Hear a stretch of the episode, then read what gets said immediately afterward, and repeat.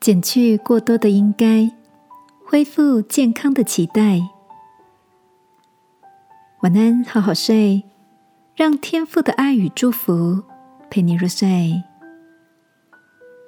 朋友，晚安。今天的你有什么特别的期待呢？朋友 Sophia 与我们分享，最近一次她去心理咨商时，咨商师给她一个功课。要他把心里的话做成一个造句练习，从你、我、他开始，加上应该以及想要这个人做的事情，像是我应该要每天早起，或是你应该对我好一点。每个词句不需要思考太多，想到什么就说出来。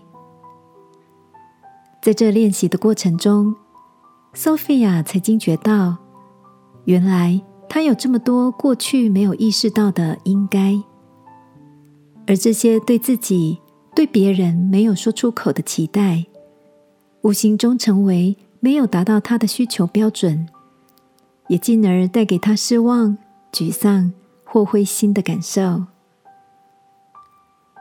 亲爱的。现实跟期待之间的落差，常不自觉的让你感到失望吗？相信健康的期待会是生活美好的前进动力，而过多的对人的应该，可能就形成彼此的压力了。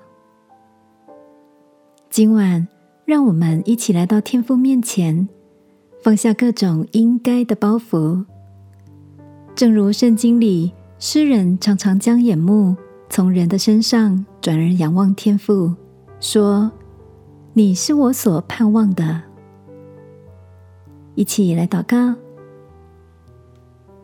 亲爱的天父，求你教导我正确的期待，带着活泼的盼望，看见你的美意。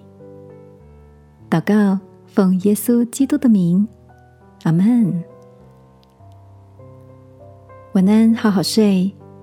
祝福你在爱里满得喜乐与自由。